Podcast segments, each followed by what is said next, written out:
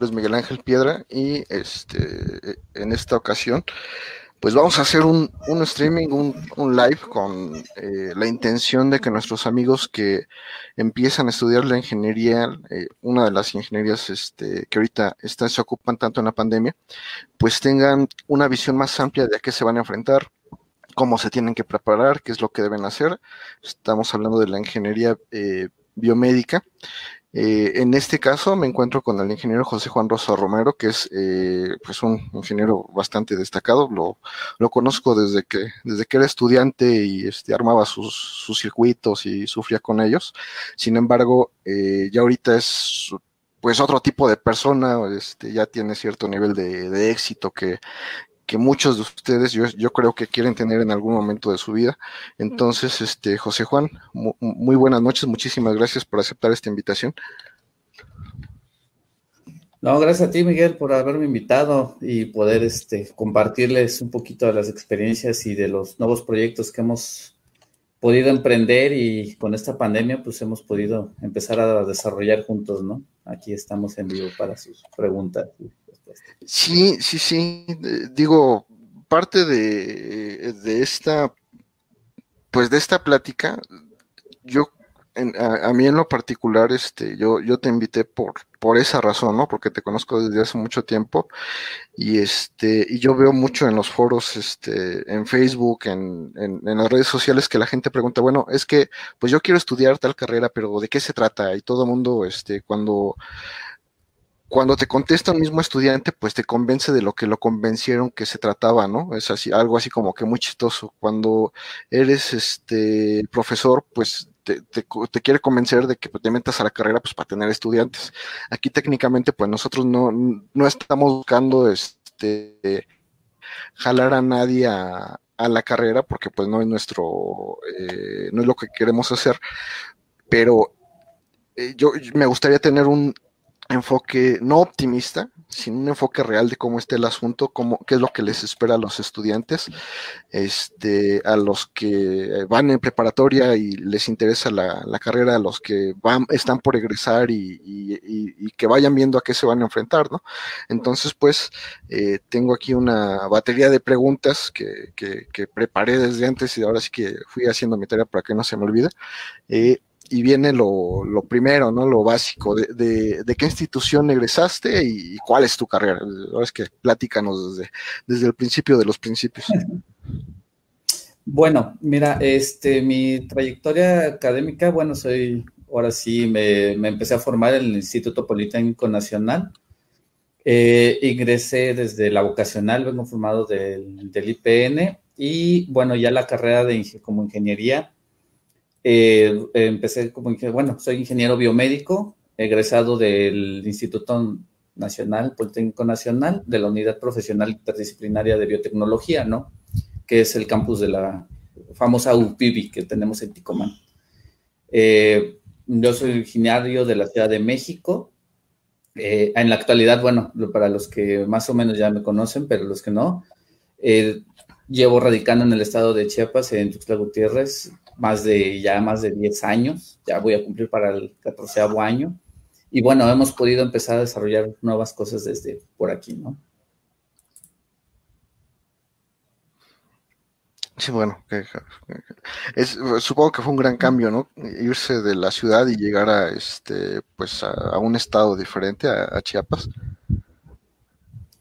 Fíjate que es algo muy interesante y me causó mucho, me, me, gustó ese gran cambio radical porque en la Ciudad de México como que lo que vemos mucho es una gran concentración de, eh, como que creemos en esa cierta parte que tenemos todo concentrado, lo sabemos gran parte, la mayoría, las grandes instituciones o grandes universidades públicas, pues las tenemos en la Ciudad de México, así es.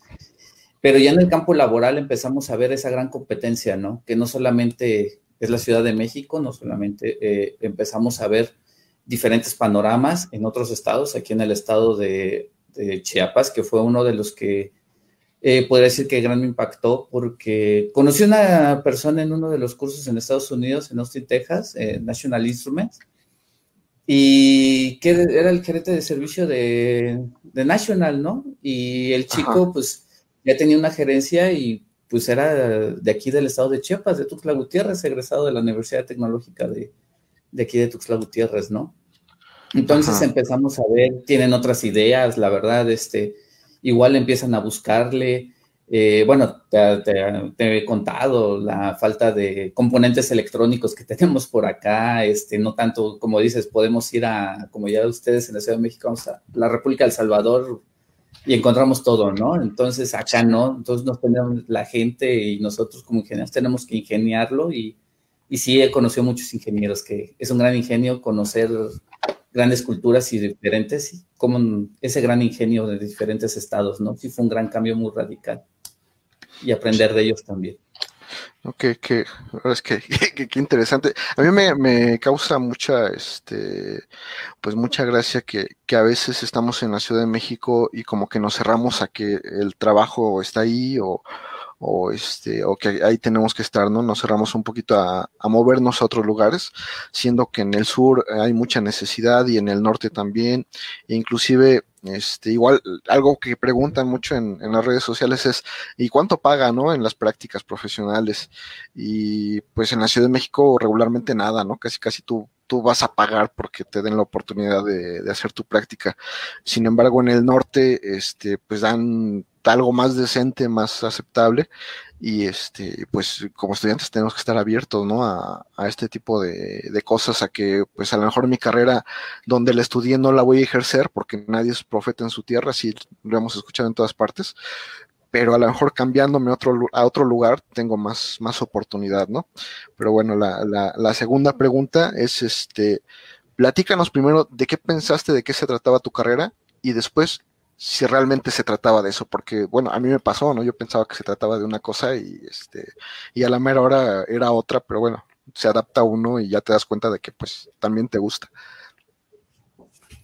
Fíjate que, eh, eh, pues bueno, aquí fue algo, como dices, piensas una cosa, sucede otra. En la vocacional, cuando decidí estudiar, en el Instituto Politécnico Nacional, pues eh, desde la secundaria traía eso, un poquito de habilidad en la computación y programación. Todavía me tocó Pascal, en algún momento Pascal y eh, para un poquito de COBOL, pero cuando entro la, me, me, equivoqué en la vocacional, eh, puse otra carrera y ya cuando ingreso, ingreso como ingeniero civil y arquitecto, ¿no? En la vocacional, sistemas constructivos por computadora pero bueno, no lo he hecho, la verdad me ha ayudado mucho para la actual carrera que tengo, me, ahora ya congenio las dos carreras.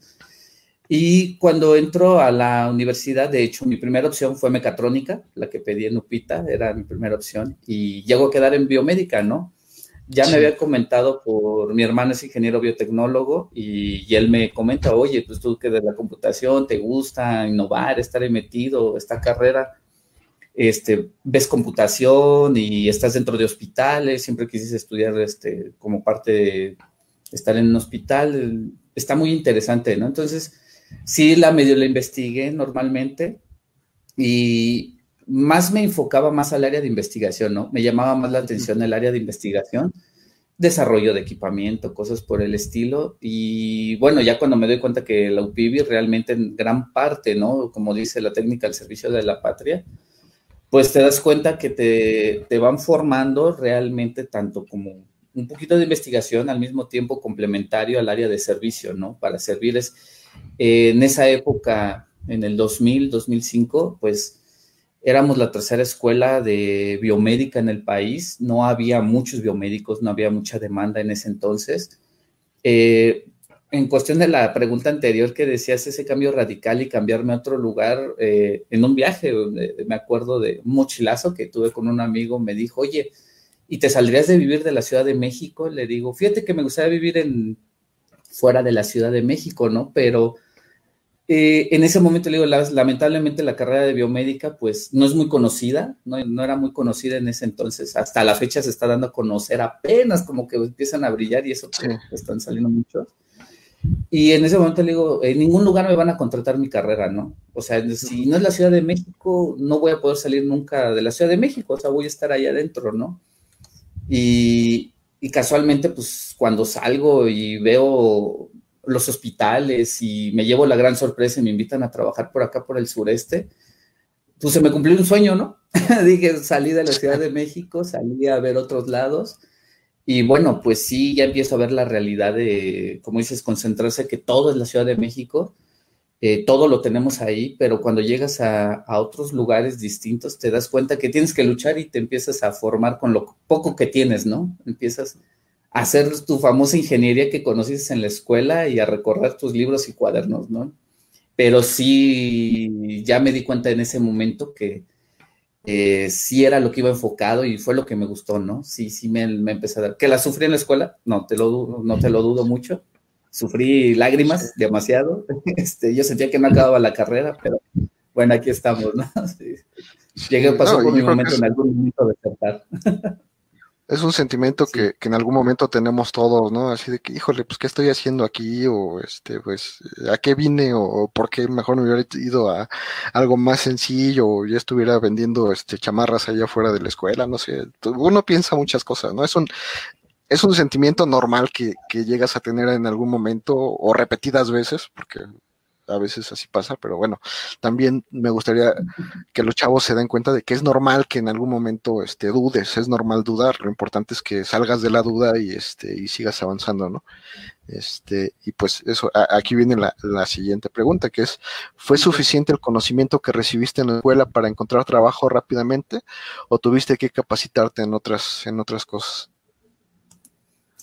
Es una pregunta que eh, a muchos de, mis alumnos me, me, lo han hecho y sí les he contestado mucho. Eh, yo creo que en algún momento igual, como dices, en la escuela lo dudamos eh, y lo primero que dices eh, en ese momento, tantas materias que ves, porque si sí sale uno medio, luego medio loco, alocado de una materia y sales a la otra y dices, en algún momento lo voy a ocupar y no le ves este uso, ¿no? En ese momento no le ves uso. Pero cuando llegas a la realidad, a la, a la industria, no te es suficiente lo que te enseñaron. o sea, tú pensabas que no te iba a servir. Sí sirve demasiado, pero al final, yo se los dije, le digo, si lo sufrí en la escuela, ahorita lo sufro más porque yo creo que me he capacitado todos los años, eh, mínimo llevo dos cursos al año, de lo, podemos ver los demás cursos que he tomado. Le digo, pero yo sí. creo que en toda mi vida he estudiado mucho más que cuando estaba en la escuela, Leo. O sea, eh, yo mismo me he hecho sufrir, ¿no? Yo creo que antes me hacía sufrir el profesor o la escuela o las calificaciones, pero ahora yo creo que entre cada curso que vamos tomando, mejorando y todo, este, te vas capacitando y luego te vuelves a regresar y sacas tu libro, ya no me acuerdo de este tema y lo voy a ocupar ahorita. Entonces, en su momento sí fue suficiente, pero ya en un momento eh, me he seguido capacitando. Ha sido, ha, ha, he tenido que tener más, comple más complementos. Más complementos Yo todavía, que, no. Que, que continúas y, y, bueno, a mí la carrera se me hace muy interesante, pero también es una responsabilidad muy grande, ¿no? Porque los equipos que ustedes, a los que diagnostican, dan mantenimiento, arreglan, este, este tipo de cosas, pues no, no es una tele que si no funciona no pasa nada, ¿no? No es una computadora que, bueno, si no funciona ya no entregaste la tarea y no pasa nada. Aquí es, ah, acabas de publicar una imagen de, unas lámparas ¿sí? de este de, de, donde, de, donde hacen las operaciones los médicos y este ya medio operación si se funde la lámpara entonces este qué va a hacer esta persona no qué van a hacer los cirujanos este eh, allá adentro entonces quiero pensar que, que pues la responsabilidad es muy grande, eh, o más bien creo que la responsabilidad es muy grande, y pues debido a eso, pues no puedes dejar las cosas así, ¿no? A, a lo mejor ya sabes reparar un tipo y ha funcionado, pero es probable que encuentres una solución mejor a la que ya tengas, ¿no? Con, con, toda la tecnología que va saliendo todos los años. Fíjate que eh, con todos estos años, cuando sales de la escuela y dices, bueno, ya lo sé, puedo, este, puedo diagnosticar, porque ya cuando sales de la escuela en nuestra carrera de biomédica y haces tus prácticas este, profesionales o sales a tu servicio social que nos mandan, eh, yo me cuenta que puedes llegar a, a, diagnosticar, ¿no? O sea, tu, tu error o qué está sucediendo. Pero ya meterse a la reparación y hacer las calibraciones y dejarlo como se debe, eh, ya es una gran responsabilidad esa. Eh, yo creo que es cuando pones a trabajar tu, tu cédula, ¿no? Y tu título, porque ahora sí nosotros le decimos el cliente, o sea, es como dices, eh, yo les, les comento a los chicos, es, eres el traductor de un médico, entre un médico y la tecnología, porque el médico no te sabe decir, él te dice, quiero que encienda y me alumbre bonito, ¿no? Y cosas como la lámpara, ¿no? Pero si nos vamos a la parte electrónica, nosotros decíamos con los electrónicos, decía, es que yo te lo puedo reparar y enciende, ¿no? Ya encendió y ya funciona, y yo veo un trazo, una línea, ¿no? Un número.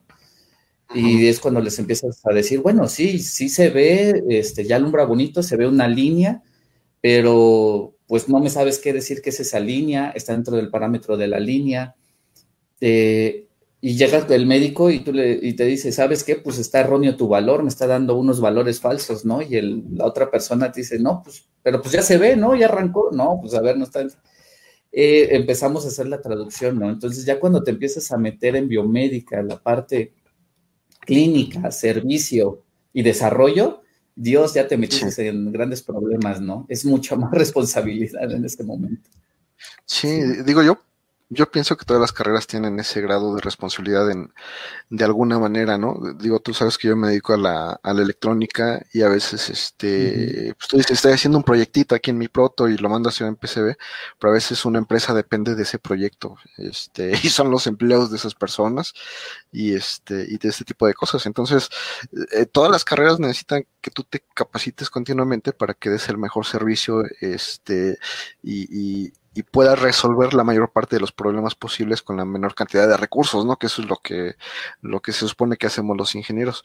Pero sí, la, tuya, ahora que, que, hemos estado trabajando un poco, este, si te detienes a pensar, bueno, pues si yo me equivoco, pues a lo mejor no sirve la, este, la aspiradora, ¿no? O a lo mejor no prende el display, o a lo mejor, este, pues tomo mal el tiempo de los, de las carreras o algo así, pero este, contigo es pues diferente porque hay una responsabilidad más grande que en la cual inclusive puede haber un diagnóstico erróneo, ¿no? De, de, de lo que estás haciendo. Sí, eh, ya cuando lo tomas, eh, ahora sí, como dices, ya eh, muy en serio y empiezas a diagnosticar y a hacer el, problema o a empezar a, trabajarlo y a repararlo, eh, es una gran responsabilidad, ¿no? Yo siempre se los he dicho a mis chicos de servicio social o a los, que han trabajado conmigo, mi única frase que les digo, o sea, si tú vas a reparar ese equipo o vas a detallar ese equipo, eh, tú suponte que el día de mañana ese equipo lo va a utilizar uno de tus familiares. Uh -huh. Digo, ¿te gustaría que te lo diagnosticaran mal? O sea, ponte en ese lugar, o si ya deja de tu familiar, que te toque a ti. o sea, y dices, híjole, como que no me que medio me quedó bien, pero no estoy seguro que haya estado bien. ¿no? No, no, no me lo pongan, ¿no? O, sea, sí, o si me salió mal, pues déjenlo, reviso otra vez a ver si este, si, si dejo algo, chueco ahí por ahí, ¿no? Sí, pero bueno. Es lo que les meto mucho en su cabeza, les digo así, o sea, corriendo, pero suponte que es para un familiar, o tú vas a caer, ¿no? Ahí o tú vas a ocupar ese equipo, ¿no? Y ahorita sí, lo estamos viendo en la pandemia, ¿no? Es lo que estamos sí, viendo, que puede ser que nos toque en un momento a nosotros. Sí, sí, sí, es, digo, desafortunadamente así es, pero pues bueno, entonces la siguiente pregunta, digo, para no, no irnos tan, tan, tan, tan, con tanto tiempo es, ¿qué tan importante consideras el promedio escolar? Digo, tú Ay, como, es una muy buena pregunta.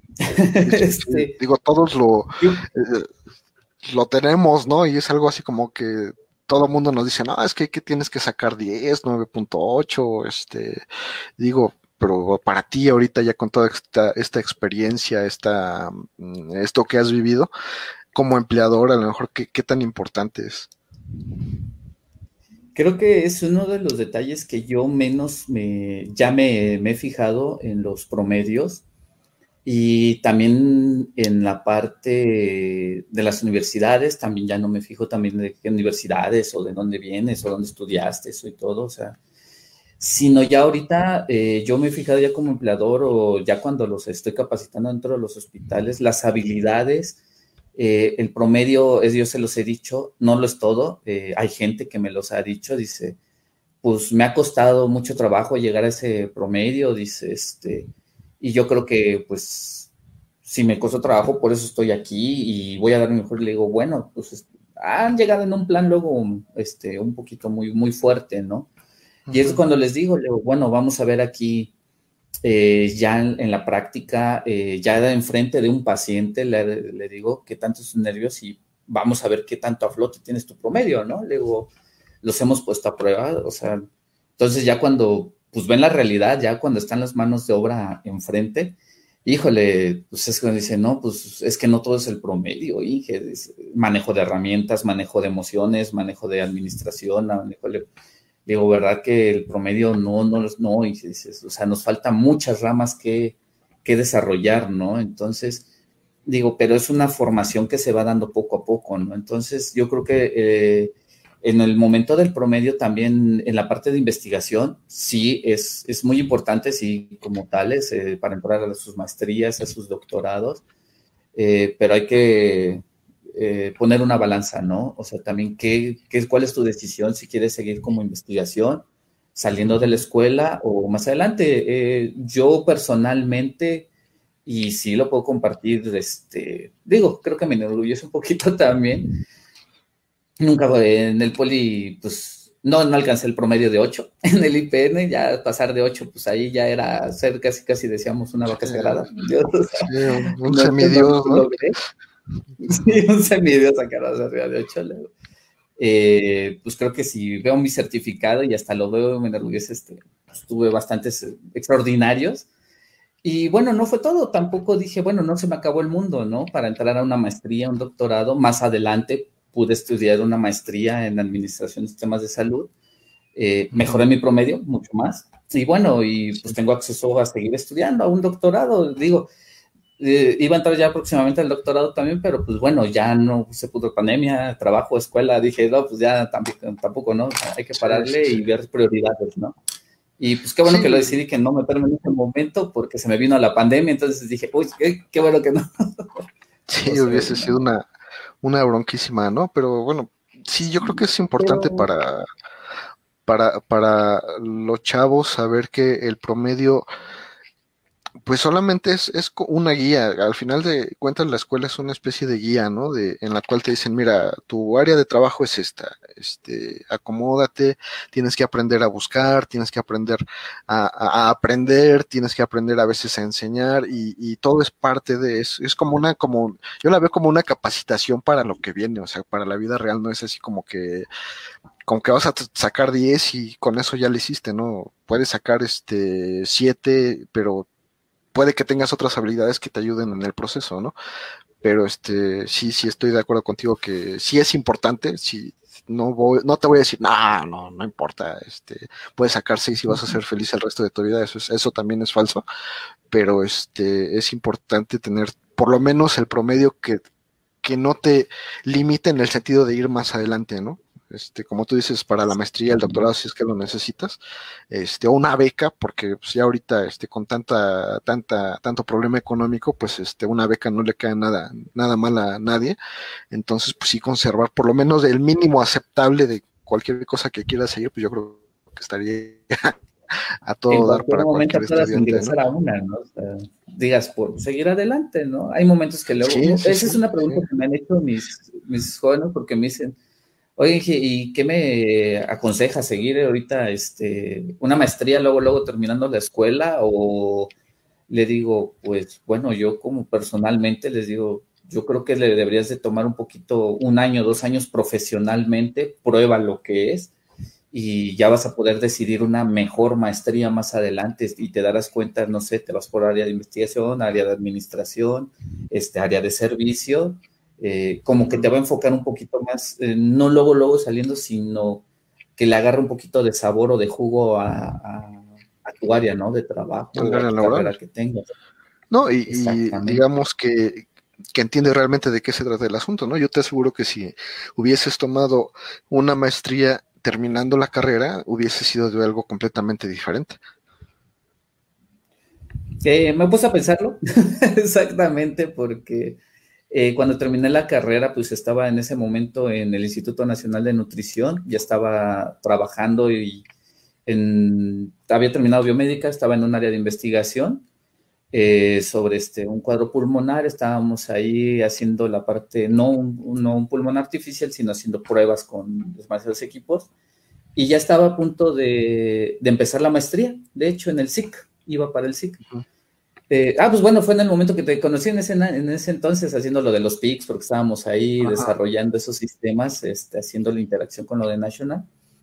Pero pues bueno, me salió la oportunidad de venirme al estado de Chiapas y me contrataron de este lado y fue cuando tomé la decisión, ¿no? Pero pues no me arrepentí, dije, hubiera sido otro panorama, ¿no? Hubiera sido muy diferente. Y, pero bueno, no, seguimos aquí trabajando innovando y desarrollando también, ¿no? Ya ahora, independientemente. Eso es lo, lo, bueno, ahora sí que es, es lo bueno de, de, ir siguiendo el camino de acuerdo a cómo viene, ¿no? Y aprovechar lo máximo que, que se pueda. A ver, la, la siguiente pregunta eh, digo, son preguntas que tú vas a encontrar en todos los foros y en todas las redes sociales de la carrera, este, porque es, es muy común, pero, pero a mí se me hace muy importante que lo escuchen de alguien que, que ya está más allá, ¿no? Así que ya pasó la carrera, ya pasó la maestría, ya está trabajando, este, tiene su empresa, o sea, para mí es importante esto, ¿no? ¿Qué tan importantes son los idiomas? Es demasiado importante. Eh, en la actualidad, bueno, de, aparte de cómo dices, la empresa y todo, eh, hacemos un poquito de labor altruista. Eh, en la actualidad llevo en una fundación más o menos alrededor ya de siete años. Sí, siete años. pertenezco a Operation Smile México, que las oficinas este, en México están en Guadalajara y las oficinas centrales están en Virginia. Es, una fundación que se dedica a labio paladar hendido, todo gratuito. Hay demasiados patrocinadores a nivel mundial de equipamiento biomédico. Es un equipo de trabajo. Hay anestesiólogos, cirujanos este, plásticos, somos biomédicos, enfermeros, enfermeras, este, Child Life, terapia del lenguaje. Y esta fundación a qué se dedica a final de cuentas? Eh, está regado a nivel mundial. Tiene presencia Latinoamérica, este, Asia, África, Europa. Eh, a nivel mundial hay, una, hay un capítulo Operation Smile, ¿no? Que todos se pueden y hacen sus cirugías de labio y paladar hendido gratuito, ¿no? Entonces, ¿a qué me refiero con esto? Eh, en, un, en, un, viaje que, que, tienes, ya sea Brasil, o hemos ido a Honduras, Ecuador, dependiendo a donde nos manden o, o, donde nosotros también decidamos en su momento si tenemos tiempo, porque es una labor altruista, pues te encuentras a gente de Marruecos, a gente de Vietnam, a gente de África, a gente de Europa, Roma, o sea, es una interacción internacional grandísimo, ¿no? Entonces, pues, portugués, marroquí, este, euros americanos, vietnamitas, o sea, todos, este, ahora sí, pues bueno, el idioma universal pues sigue siendo este, el inglés, en todos nos tenemos que comunicar en, en, inglés. Ya hay algunas personas, pues bueno, igual eh, hay gente de Italia, hay gente franceses o eh, puedes practicar tú, si sabes francés, puedes practicar tu francés con ellos, este, eh, norteamericanos, eh, canadienses quieren aprender español, les empezamos a enseñar un poquito español, ellos te, empiezan, nos nos hacemos burla o juegos entre nuestros idiomas, cuando vas a otro, también te bulean ellos eh, con otras palabras. Entonces, es muy importante, te abre mucho las puertas. Eh, en el caso, eso es eh, a nivel servicio, he aprendido servicio de otras partes de, de, otros países que te quedas, wow, de, de qué manera lo lograron hacer. en el caso de Cuba, pues todavía seguían utilizando el 16F84 y lograron hacer un electrocardiógrafo de 12 canales. Decía, wow, adquisición todavía el ADC y interactuaron con un, y nosotros todavía ya tenemos el 97, dependiendo, ¿no? Pero ellos no tienen acceso ahí. Entonces los idiomas sí, sí ha sido muy, muy, muy grande la apertura, ¿no? Eh, la economía, eh, también mi empresa como Biomedical, Engineer Healthcare, eh, hemos traído cosas de China, hemos importado accesorios, consumibles, entonces, pues bueno, nos tenemos que conectar ahorita en la madrugada, en la noche con ellos y pues tenemos que platicar, ¿no? Digo, en mi caso no, no hablo mandarín, no, no, digo, me gustaría hablar el mandarín como ellos, pero bueno, ellos a final de cuentas pues platican y pues tenemos que conversar en inglés, ¿no? Y todos nuestros pedidos es en inglés, ¿no? Entonces, pues eso Google Translator, ¿no? Este, en vivo, porque luego se complica. un poquito, ¿no? Entonces, pero bueno, eh, ahorita las transacciones transnacionales, este, nuestras compras o a final de cuentas, pues tienen que ser con el lenguaje, ¿no? O sea, si ya tienes maniobras, hay muchos jóvenes que en la actualidad yo los veo que ya son, este, hablan diferentes idiomas, pues bueno, pues es hora de explotarlos. Ahorita en esta era del 2021, 2020 es hora de explotarlos, ¿no? Para poder interactuar. Eh, en el caso para poderse posicionar en otro empleo, en otro trabajo, eh, o si no, en su caso, pues estar importando, como en mi caso, seguir importando consumibles y accesorios, ¿no? Es súper importantísimo, ¿no? Sí, aunque tenemos las plataformas, como dices, el Google Translate en vivo, pero no hay como estarse comunicando, hacer así directamente. Sí, sí, sí, y hay cosas que, que, sirven para que ellos tengan confianza y que, que, tú les des confianza también en el trato, ¿no? Ya cuando ven que habla su idioma y dice, eh, y, y, sabes explicarte y que los entiendes, a mí me ha tocado que de repente te dicen, no, pues gracias porque tu, tu inglés es mejor que el mío y este, pero nos estamos entendiendo y, pues ya no, yo creo que es, es, bueno. Ahora vamos a pensar que bueno, somos, soy un estudiante que apenas va empezando o que está en el bachillerato y este me quiero dedicar a esto que, que tú haces. ¿Qué idiomas me recomiendas? Que tú digas, ah, si yo hubiese sabido tal idioma, hubiese sido facilísimo o, o de volada. Bueno, en el caso de laboral, en el caso laboral, eh, para conseguir algún otro empleo, empresas o irse a trabajar en Estados Unidos o, en el extranjero, la verdad, lo que yo he visto y lo que ha sido es inglés. dominio 100%, ¿no? El inglés y dominio de tu carrera, ¿no? ¿Por qué quiero decir en tu carrera? En el caso de nosotros, tenemos palabras muy técnicas ¿Qué quiere decir? Tenemos que, nosotros como biomédicos tenemos que estar interactuando con el médico, ¿no? Y hablar el lenguaje médico, ¿no? Sangres, este, líneas arteriales, presiones, esterilizadoras, vapor, ¿no? Con enfermería, ¿no? Oye, ¿sabes qué? Pues mi saturación no está dando. Entonces, ya son palabras muy técnicas que tenemos que estar, este, entonces, no solamente el inglés este, turístico, sino también te tienes que actualizar en tus palabras eh, de tu carrera en realidad, ¿no? Ya si quieres especializarte, lo que llama, ¿no? Exacto. En, ya si quieres especializarte y vas a empezar o tienes la idea de empezar un, tu empresa y atraer cosas, pues bueno, eh, yo he visto en la parte comercial el mandarín y lo hablan súper bien, o sea, digo, no vayamos tan lejos en la Ciudad de México, este, Lagunilla, todo el pasaje de toda la parte de que venden los chinos, son mexicanos, somos mexicanos y hablan el mandarín, los he escuchado, ay Dios, y se están comunicando para hacer sus pedidos, ¿no? O sea, sí, así y exportan grandes contenedores, o sea, digo, me, asombra demasiado. ¿no? no, y, Entonces, que es inglés y el, mandarín, que va para futuro. Porque es lo que viene como potencia mundial, ¿no? Bueno, que ya está, no nos lo dejan ver como tal, pero la potencia económica mundial más grande, pues son los chinos. Y pues ni modo, hay que, hay que juntarse con ellos para, para ver qué se nos pega. Bueno, entonces la siguiente sería.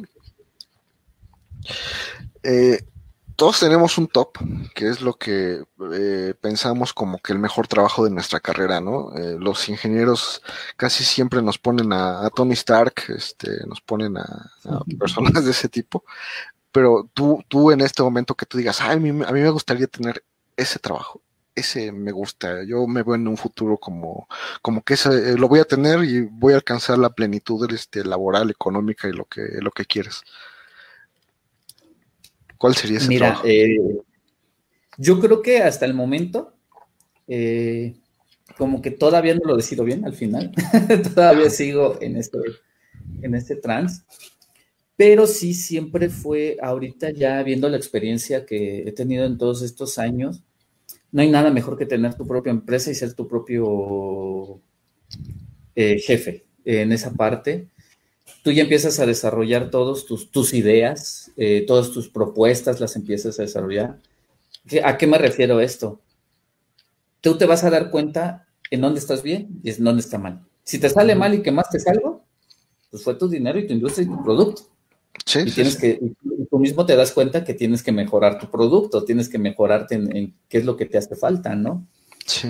Pero pues obviamente eh, en su momento no puedo, puedo decirlo que yo los hospitales o las áreas hospitalarias de investigación, pues creo que es donde he tenido un gran avance. Eh, me, me he caído muchas veces, eh, me he levantado, he tenido errores también, este, te pone nervioso porque dices, sí, más en nuestra área que son este, vidas humanas. dices, Dios, ¿y cómo arreglo? Pues tengo que estudiar en tal punto tengo que llegarlo a hacer. Y creo que eso me ha ayudado mucho para llegar ahorita con la empresa que tenemos, todavía me sigo dividiendo con la empresa y pues trato de mejorar esos proyectos, ¿no? Ya los detalles que tuve mal o vi en la industria y me pude caer, pues bueno, eh, yo creo que ahorita mi top, ahorita estamos haciendo ya eh, desarrollo propio, ¿no? Y creo que me di cuenta mucho ahorita con la pandemia, empezar a desarrollar nuestros propios productos es muy necesario en la parte industrial, no solamente estar yendo y comprar y con dónde consigo la tarjeta y dónde consigo la refacción y dónde voy a maquilarlo, dónde voy a hacerlo. Eh, yo creo que ya llegó un momento que ahorita, y me di cuenta en marzo, abril del año pasado, que dije, nos ataron los chinos las manos, ¿no? Son los mayores productores y nos ataron las manos. O sea, eh, yo tengo en la página que, pues bueno, pueden revisarla de mi empresa, tenemos unos analizadores eh, de, una de las mejores marcas a nivel internacional. Eh, puedo dar mantenimiento preventivo, pero al final no pude. ¿Por qué? Porque tendré mucho equipo, mucho escáner, pero no tengo refacciones, ¿no? ¿De dónde saco la refacción? Pues no había importación de refacciones, ¿no? Desde un pues, simple a una tarjeta, ¿no? O sea, dice, un, empaque le busco, le hago, sí, pero son empaques muy especializados, de un tamañito, un diámetro, un grosor, y en los ventiladores, ¿no? Y me da fuga y ya no llego a los flujos que requiero, ¿no? Y pues a ver, tendrás mucho analizador, pero pues no me arrancaste mi equipo, ¿no? Entonces ahí es donde yo dije, dije, pues bueno, pues vamos a empezar otra vez a, eh, a quitarnos esa papá china, ¿no? Empezar a desarrollar nuestros productos y como mexicanos, ingenieros, pues tenemos mucho ingenio. A nivel mundial nos dicen, hacemos mucho nuestras mexicanadas, pero tenemos que hacerlo con responsabilidad. Entonces mi top hasta ahorita es empezar a producir nuestros propios productos de no, digo, no toda una gama, pero sí empezar a poner ese grano de arena a producirlos, ¿no? Sí, bueno. Hasta ahí. Pues ya, ya no te falta mucho entonces, ¿no? Ya estás así como que muy, muy cerca de, Esperemos que ya terminemos esa parte y empezar a producir más. Sí, bueno, la, siguiente pregunta es, como empleador, ¿qué es lo que buscas en una persona? ¿Cuál es el perfil que sabes que funciona mejor para, pues, para tu empresa? Ok, en esa parte, hace tres años, regresé a mi vocacional, regresé a la vocacional a visitar a los profesores, y eh, a los que estaban, ¿no? Bueno, y al final de cuentas uno de los objetivos fue ir a tramitar mi, título de técnico en sistemas constructivos, ¿no? por. Eh, ¿Por qué hago énfasis en esa parte? Eh, como sistemas constructivos asistidos por computadora dentro de un hospital, eh, que es ingeniería civil y arquitectura en realidad, nos dimos cuenta que en los hospitales nos hablan ya no solamente la parte médicos y enfermeras, ¿no? Ahora vayamos a la parte técnica la parte que nadie ve, la parte de mantenimiento, ¿no? Que estamos hablando de aires acondicionados, este, todo lo que es infraestructura, eh, de qué manera está acomodado un quirófano, qué piso se le debe de poner, recubrimiento, bla, bla, bla, ¿no? Entonces, en esa parte, la técnica, en esa ingeniería civil y arquitectura, sistemas eléctricos, paneles y todo, me llegó y un profesor me lo dijo, me acuerdo bien, me dijo, vas a ver, Juan, que en unos años ya muchos no van a requerir la ingeniería. Dice, qué bueno que viniste a tramitar tu título y tu cédula de técnico, dice, porque te vas a dar cuenta que la mano de obra ahorita eh, especializada más bien van a ser los técnicos.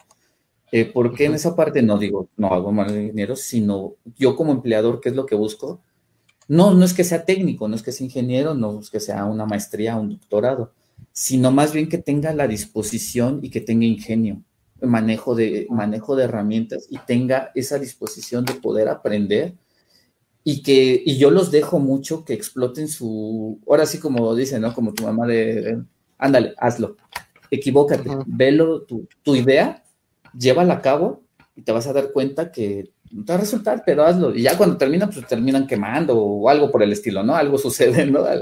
Entonces dicen, ay, sí, pero bueno, o sea, yo lo que digo, o sea, tienen ese ingenio, yo lo que busco que, que tengan esa curiosidad, que siempre estén buscando, investigando.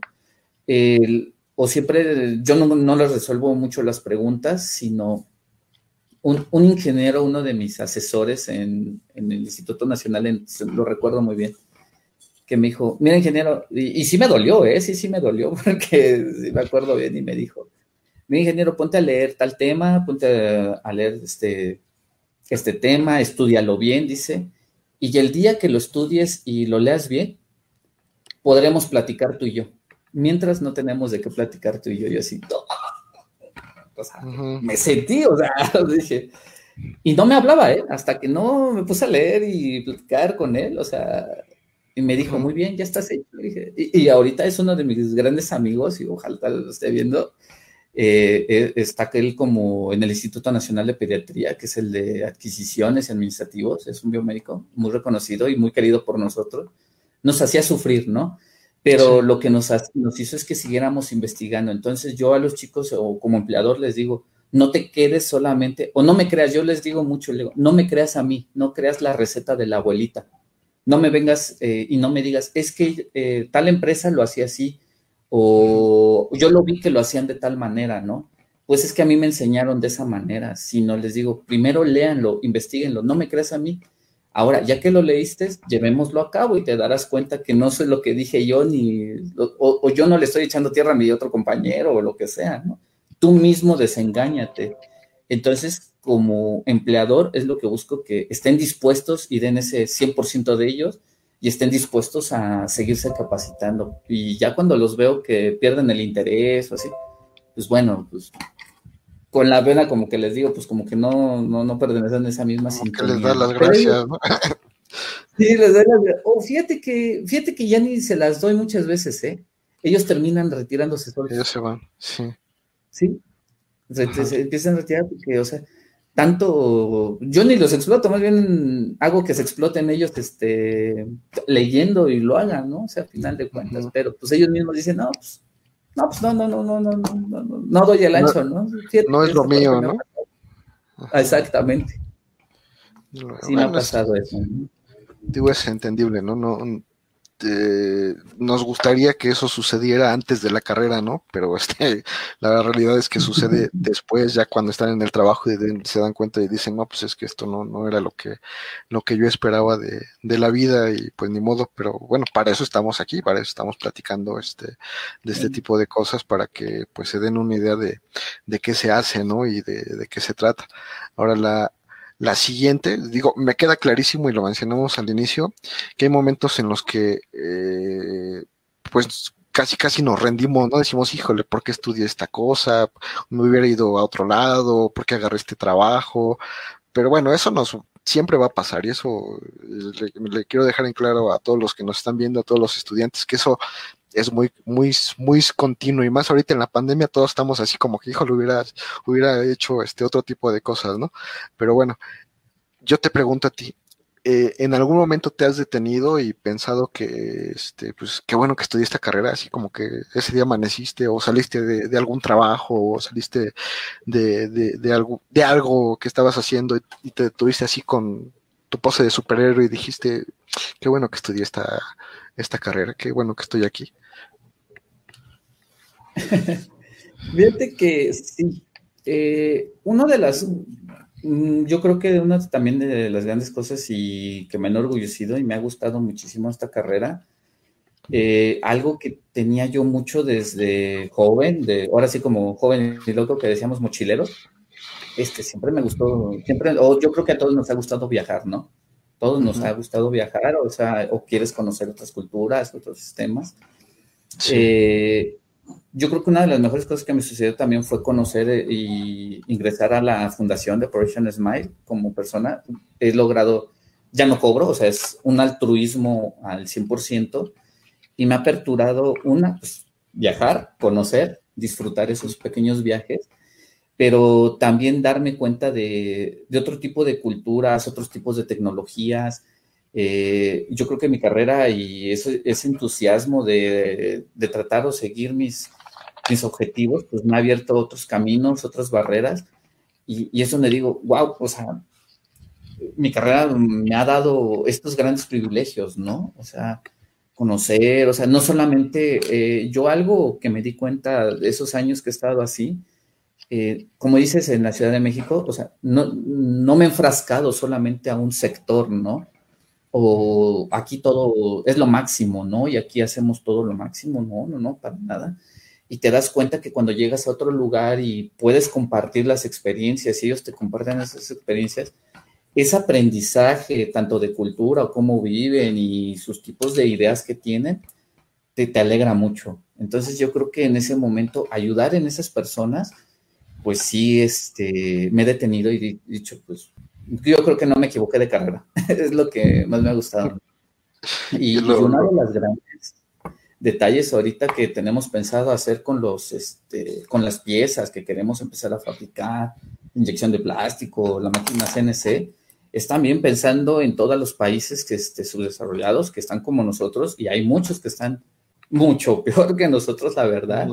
Y no tenemos, ¿no? O sea, no tienen ni de dónde sacarlo. Y digo, y si se puede mandar la pieza para allá y me dicen, Inge, mándamelo, pues lo mandamos, o sea, no, no tengo problema alguno. Me sirve como para empezar a expandir mi empresa y también para apoyarlos, ¿no? También de esa manera. Y es en ese pequeño momento que he dicho, mi carrera me, encantó y no me, no me equivoqué. No me equivoqué. Yo pensé que sí, pero siempre, este, siempre no, siempre sí es la buena. y es lo padre, ¿no? De ya cuando te das cuenta que este, que pues a lo mejor por accidente, por este, por razones del destino que a veces uno no entiende, y ya al final del, no al final del camino, sino a medio camino te das cuenta de que está bien, que no, que todo lo que pasó tenía una razón de ser, yo creo que es lo más padre que, te puede suceder, ¿no? Sí, así es.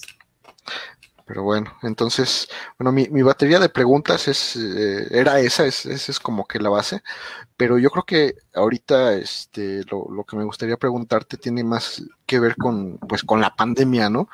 Porque digo, sí, de, ahora que fue lo de los que iniciamos en marzo, desde, desde febrero más o menos, que empezaron a decir que se iban a ocupar ventiladores y todo este tipo de cosas, y, y muchos ingenieros este, electrónicos, mecatrónicos, mecánicos, nos aventamos ventiladores con este, con la bolsita AMBU, con este, con motores de, de limpiador de parabrisas, con, con muchas cosas de este tipo, este, digo, yo personalmente estuve metido en uno de esos proyectos, y pues me di cuenta, digo, tú sabes que, digo, no, no no me voy a echar mi, mi cebollazo yo solito, pero experiencia no me falta en electrónica, este, pero sí me di cuenta que me hacía mucha, mucho conocimiento del, del cuerpo humano, de los pulmones, de, de, este tipo de sensores, este, y, y, todavía el CONACYT pues nos cambió la jugada porque dijo que el AMBO no servía, y ahorita estoy viendo del, de, fotos del, de los ventiladores que hicieron ellos, están igual con la bolsita, este, de respirador de emergencia, y dices, híjole, pues, este, alguien, alguien están viendo, viendo la cara, ¿no? sí, algo, algo pasó por ahí. Pero más allá del ventilador, yo creo que lo que ahorita nos no, le está este, pegando a la gente, pues son los, los oxímetros. Este, yo me acuerdo, no te miento, hace cinco o seis años tuve la necesidad, bueno, mi, mi abuelita materna, este, toda su vida ha tenido deficiencias este, con sus pulmones, entonces hubo que comprar tanques, hubo que comprar oxímetros. Y cuando yo lo compré, este, lo compré en China y me costó 20 dólares y ahorita lo compras en México y cuestan 200 pesos. Este, pero a mí me queda una duda y digo yo con, con la experiencia que tienes, yo creo que nos puedes ayudar a todos los que, los que estamos viviendo la, la pandemia y los que están empezando con la enfermedad.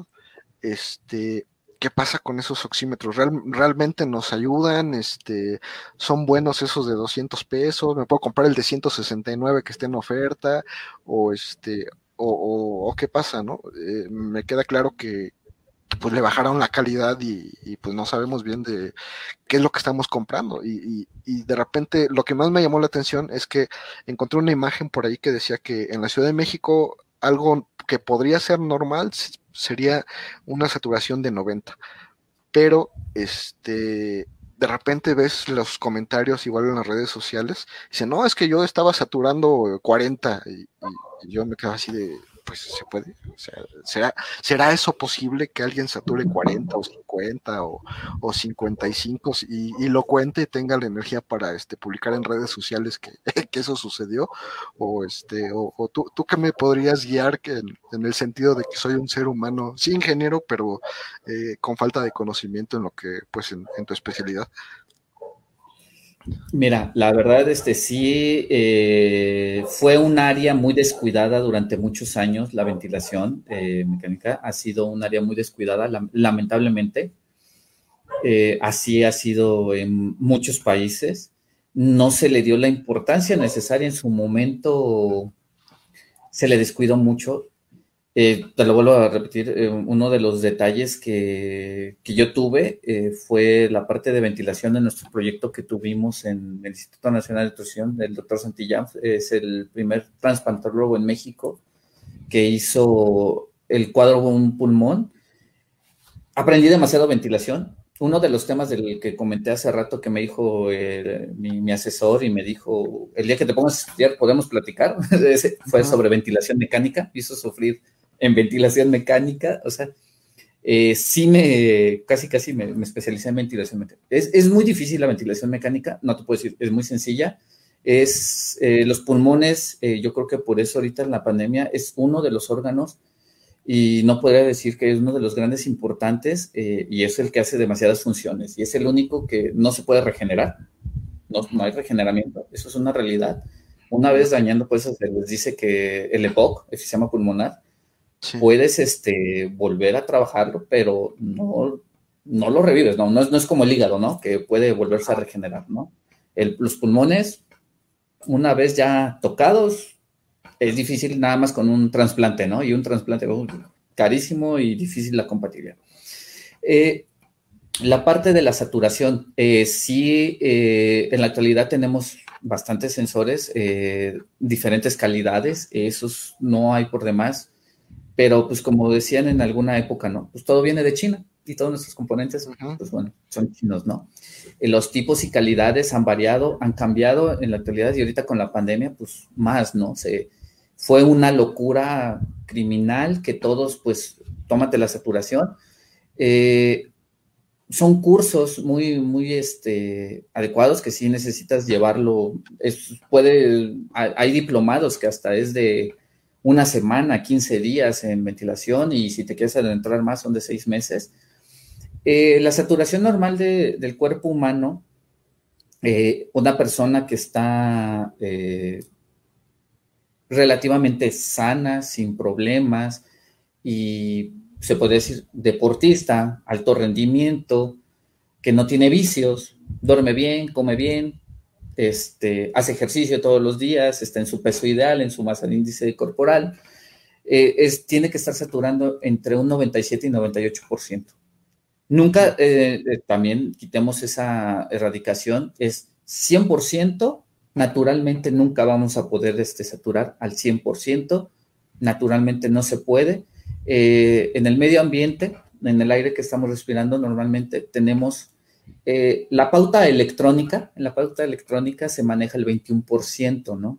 Esa es la parte electrónica, tenemos el 21% de oxígeno en el aire, más lo demás son gases inertes, pero la realidad eh, son 20.9, ¿no? Ahora sí es como pi 3.14, 16, 18, ¿sí? Eh, la saturación, el oxígeno en el aire es 20.93, 95, etcétera, ¿no? Pero bueno, se redondea al 21% que eso en una persona con alto rendimiento y teniendo normal es 97, 98%. Es lo que te debe de estar saturando una persona. Personas con un poquito de obesidad, este, no hacemos ejercicios, este, más, más sedentarios o por, por el estilo, eh, debes de estar oscilando entre un 96, 97%. 96, 97%. Si empezamos que ya un poquito de fumadores, eh, un poquito de POC, eh, en esa parte, deben de estar en un 94, más o menos, deben de estar en 94, 95, 94, 95, pero ya estamos hablando unos casos, ya empezamos eh, a ser un poco severos, ¿no? Problemas. Eh, eh, problemas. Si empezamos a tener un 94, 95%, empezamos a tener problemas de cansancio, un poquito de sueño o agotamientos, de que, ay, me voy a tomar una pequeña siestecita, me siento cansado, me siento un poquito asumnoleado. Entonces, en esa parte sí podemos empezar a, ya tener esa pequeña deficiencia, 94, 95, 96, ¿no? Eh, eh, nosotros le llamamos, eh, se empiezan a encender focos rojos, un poquito. Sí. Entonces hay que hacernos caso, empezar a, a, comer mejor, empezar a bajar de peso, empezar a hacer un poquito más de ejercicio este, una activación, ¿no? Ese es un, Obviamente también aquí mucha gente o los que están inmersos en este medio también mm, se preguntarán o llegarán a, hacer una pequeña adecuación. Dicen, ¿qué pasa con las presiones barométricas, no? Ese es otro uno de los casos muy importantes, muy detalles también. Eh, eh, nosotros nos podemos dar cuenta, bueno, ahorita también los pequeños viajes, no es la misma saturación de oxígeno a nivel del mar, que si nos vamos al mar, nos vamos a la playita o estamos a nivel del mar, ahí sí vamos a saturar a un 99%, 98%, ¿no? Ahí sí vamos a poderlo tener a un nivel del mar. Nuestros pulmones se expanden, las presiones atmosféricas obviamente son menores, ¿no? Podemos respirar mucho mejor. Por eso dicen cuando llegamos a la playa o les han sucedido que ay, la playita se siente mucho mejor, respiro mejor, me siento mejor, me siento más activado, ¿no? Pero es por qué? Porque las presiones barométricas son menores, estamos a nivel del mar, pero estamos oxigenando a un 98, 99%. ¿Qué sucede cuando vamos a una zona alta, a una zona montañosa? Ya empezamos a hablar. Nosotros le llamamos aquí, bueno, en el estado de Chiapas, que estamos, eh, pasas a, Puebla o empiezas a subir en la parte de las montañas, en, en las cumbres de Maltrata, empiezas a sentir sueño, las presiones barométricas empiezan a ser este, más altas, la altitud es más alta, entonces la disminución de oxígeno empieza a, ser menos, la disminución empieza a bajar. Entonces en esos momentos puedes empezar a llegar a tener 96, 95, es por eso que te da un poquito de sueño, empieza a tener. Nosotros tenemos una subida aquí en Tuxtla Gutiérrez, tenemos unos 550 metros a nivel del mar. Eh, hace un poquito más de calor, demasiado calor, pero eh, la oxigenación pues está siendo alta. Pero a 30, 40 minutos eh, de Tuxtla en la nueva autopista tenemos un San Cristóbal de las Casas y llegamos a tener una altitud de 1200, 1300. Estamos hablando del doble y subirlo en 20, 30 minutos. ahora sí es como te ponen una, una botella, se comprime y se descomprime cuando baja, ¿no? O sea, está criminal, eh, o sea, es como si tu cerebro y tus pulmones te los están comprimiendo y te los este, regresan, ¿no? Entonces las saturaciones empiezan a variar también mucho en ese, en ese sentido. Pero, como dices, ahorita las calidades, pues ahora sí, los chinos son tremendos, eh, pues los empiezan a fabricar en los barcos, los vienen fabricando, los vienen haciendo, sus calidades de componentes, en, en qué condiciones. Pero bueno, tenemos que estar muy seguros ahí. Yo no digo son malos, no, no, no, puede ser que no sean malos, pero siempre sí cerciorarse, ¿no? Tenerlo un analizador, eh, por eso tenemos los analizadores, o muchos le llaman, los que ya los conocemos son analizadores, o lo van a ver ahorita, es un escáner más o menos sobre los equipos médicos que nos da, o sea, nosotros le ponemos un parámetro, ahora sí nos vamos a la meteorología. ¿Quién me dice quién está bien, no? ¿Dónde está mi parámetro? Eh, ¿Quién es el correcto, no? Entonces, estos equipos, pues en el país son pocas las empresas que tenemos acceso a esos, este, equipos, son demasiados caros, son muy, muy caros, la verdad, estos equipos. Pero bueno, ese tipo de oxímetros, la FDA, eh, Estados Unidos, este, esos tipos de oxímetros, si los vemos en Estados Unidos, nunca van a poder entrar porque no tienen los registros de la FDA. En, en, Europa tampoco los vamos a ver porque no traen sus propios registros, pero en los demás países, pues como no los exigimos, pues entran, ¿no? Pero pues allá en países de primer mundo te, exigen que traigas los registros sanitarios y el registro del calibrador y que te dice, me marcó 97 y estoy en 97 y tienes un más o menos 5% de error en tu cifra, ¿no? Entonces, eh, sí cerciorar, se puede, eh, yo le llamo esos oxímetros, como dices, de los de 200 pesos, eh, yo les llamo mucho que es una ruleta rusa, ¿no? Como de mil te puede quedar uno o dos bien y los demás, pues, pues no, ¿no? Y, y, el último parámetro que me decías, el de ya teniendo un 88, un 90, ya te tienes que revisar. ya tienes, tienes que revisarte, la verdad. ahí sí ya es una desaturación mucho y el dióxido de carbono está muy, muy alto. ¿no? Pero, entonces la exactitud de estos oxímetros debería ser, no sé, me imagino del 1%, ¿no? Porque si me dices que entre 90 y 92 este, ya te da una referencia de que algo está mal o algo está bien, entonces deberían ser muy, muy exactos, ¿no?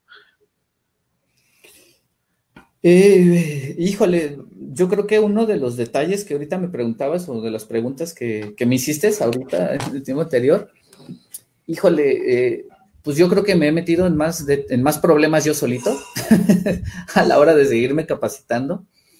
Estos errores, estas exactitudes, hemos tenido una gran controversia en los cursos. Eh, he tomado cursos de meteorología. Eh, cuando tomé, primero llegué a tomar unos cursos en, con General Electric, este, tuvimos eh, con Fluke y tuvimos, y ellos te marcan un parámetro, ¿no? Un más menos 5%, un más menos 2%, está mi equipo, y estamos en la exactitud y puedo importar mis equipos en el país, ¿no? Eh, ya cuando te metes más o empezamos a hacer nosotros calibraciones o analizadores en los sistemas de meteorología, te los rechazan. Entonces dices, a, ver, oye, pues sí, me fui a tal país y tomé los cursos en la fábrica que los, que los realizan. Y, sí, sí, sí, pero eso es comercial, ¿no? O sea, aquí nos vamos a los números, a las matemáticas, ¿no? Entonces, pues bueno, ahí te lo empiezan a variar mucho en la desviación estándar, sus errores, sus medias.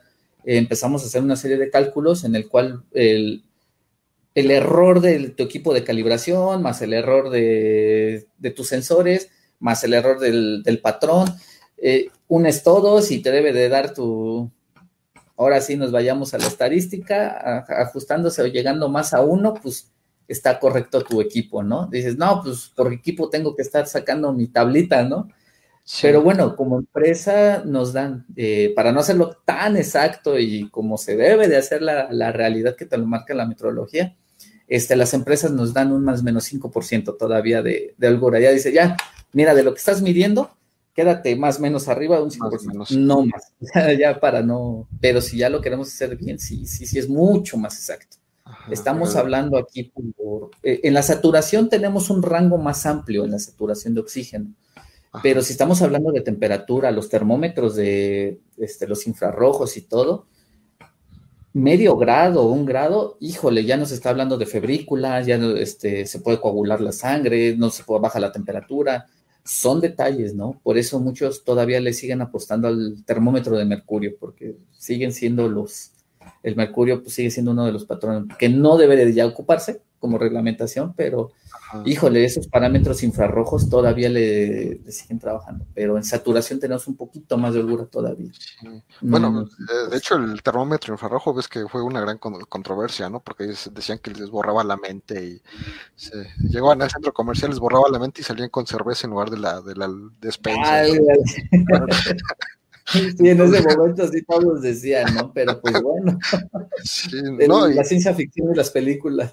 Sí, no, y de hecho en la Ciudad de México, donde tú llegues, este, yo ya me cansé de, de hacer algo, ¿no? O sea, de, repente te aburres de decirle, no, es que aquí no sirve porque este, si me lo tomas en la muñeca es una extremidad, está más frío y lo que quieras.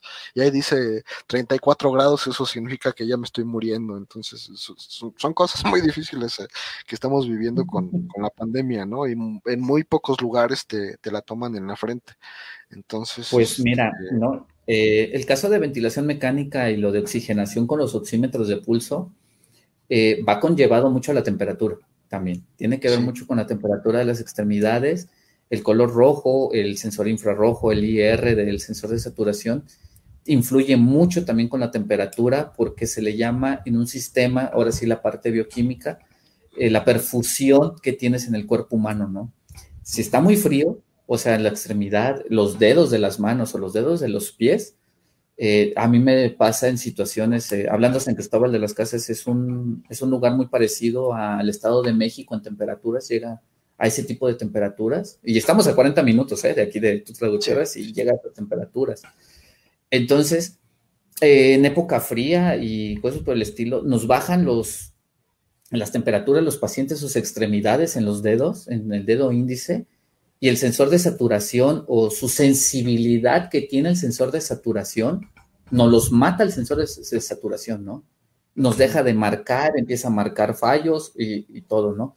Entonces ahí, como tú dices, y es muy cierto, empezamos a medir las extremidades, o sea, vayámonos a las partes más calientes. Eh, ha llegado el momento como, hay diferentes tipos de sensores de saturación y calidades, pero bueno, si no tienes en el momento y desconoces, eh, una de las partes más calientes del cuerpo humano es la cabeza, que es un sistema de perfusión y irrigación sanguínea de lo más que se tiene, y se los terminamos poniendo, no te creas, en el pabellón de la oreja, que es uno de los eh, que tenemos mayor perfusión y irrigación, y es donde nos empieza a marcar la realidad de los sensores. Si no es muy sensible o es de baja calidad, el sensor de saturación, uno de los mejores lugares, pues termina así como un clip en la oreja y nos da algo muy, muy, muy real a nuestro paciente, ¿no? Porque si se lo dejamos en el dedo, no, no, no, no está, está errónea nuestra cifra, ¿no? Pero depende de las sensibilidades, ¿no? De nuestros, y calidad del, de saturadores, ¿no? Eh, los que vemos en las películas o en las novelas, que es el del dedito que tenemos en el dedo, mi normalito, eh, eso es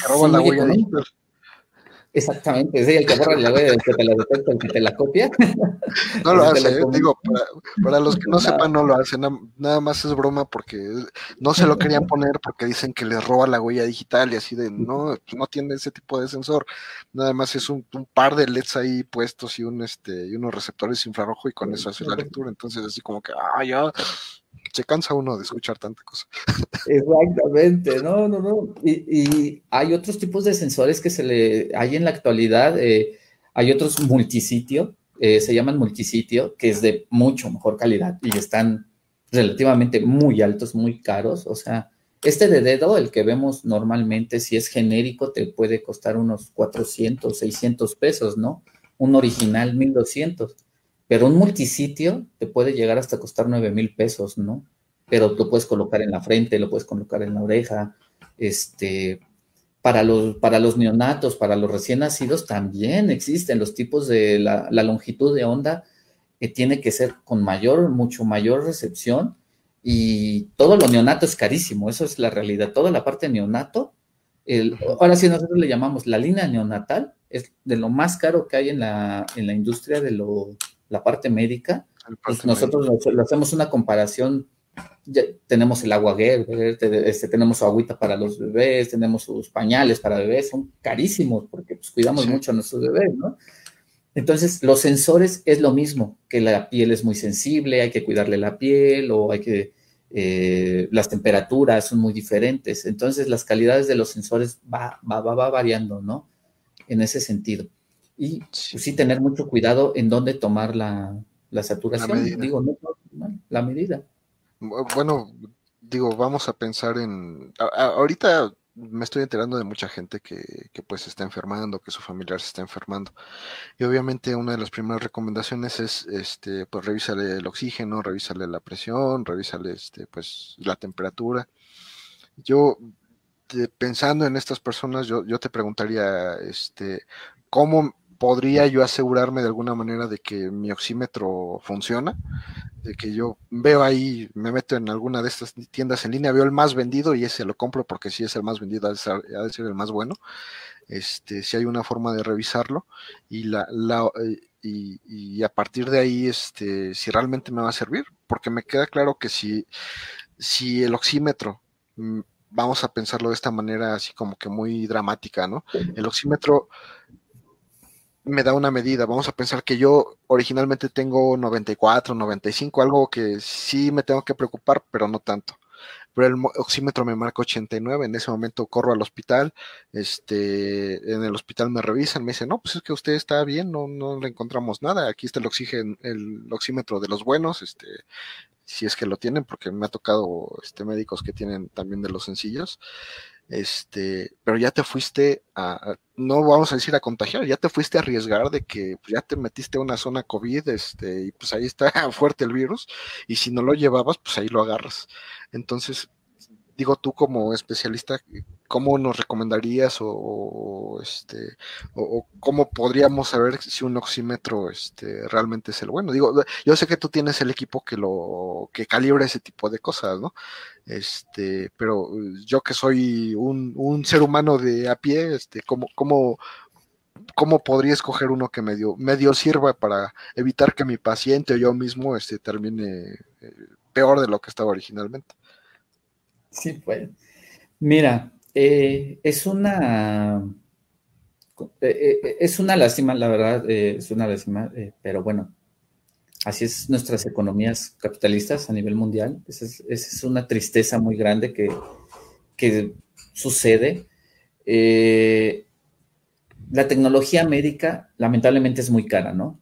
Eso es, es caro, o sea, salud suena muy feo, eh, pero es un negocio muy caro. Es caro salud, ¿no? Ah, estamos hablando de industrias farmacéuticas, equipamiento médico, tecnologías que, que son muy caras, ¿no? Entonces, tener y llegar a acceder a ese tipo de tecnologías, pues es complicado, ¿no? Como dices, yo como persona normal, o sea, que pues, me siento enfermo y voy a ir a comprar a cierta tienda o me meto en línea, ahorita no puedo, no puedo salir y me meto en línea, ¿cómo, decido cómo comprarlo? Y va a decir, ah, pues él porque tiene el equipo o tiene su empresa y pues me va a vender el mejor, ¿no? La verdad, yo me pongo en ese, esa situación porque pues ya también he empezado a dominar lo de venta, ¿no? Entonces, bueno, pero bueno, lo que tenemos esa parte, eh, hay tres maneras. Eh, una, pues lo esencial es que te lo, te lo lleguen a probar y con el analizador, con tu sensor de situación, con tu analizador. Realidad mexicana y Latinoamérica. El analizador no, se llama el fantasma de oximetría. No todas las empresas tienen acceso a ese fantasma de oximetría. Lamentablemente nuestros analizadores o nuestros escáneres, ahora sí, compras el equipo, tu, tu tu analizador. Pero pues lo que no te venden, lo que te venden extra son los accesorios. Entonces, nuestro analizador le tenemos que comprar extra nuestro fantasma de saturación, extra nuestras este, líneas de temperatura, porque esos son costos extras. Entonces, así como que, ay, ¿qué no lo hacía? No, no, no, no venía integrado, ¿no? Entonces tú como empresa dices, híjole, si me costó tanto, tan caro y no venía incluido, pues no, es extra, ¿no? Entonces, Muchas empresas no lo tienen, la verdad, eh, tienen los analizados simuladores, pero no completos.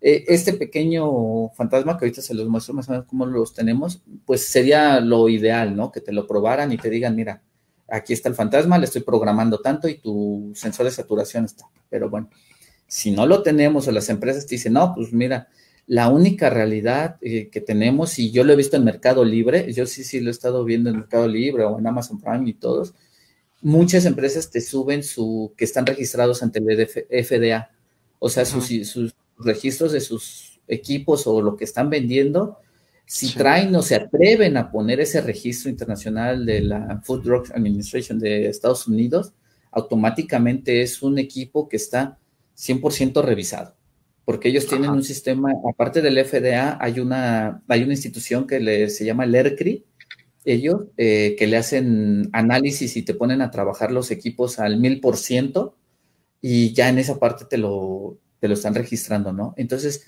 donde tengas su registro del FDA o de la ERCRI, pues obviamente es un producto que está garantizado, que sí te está, se te, está dando las cifras reales, ¿no?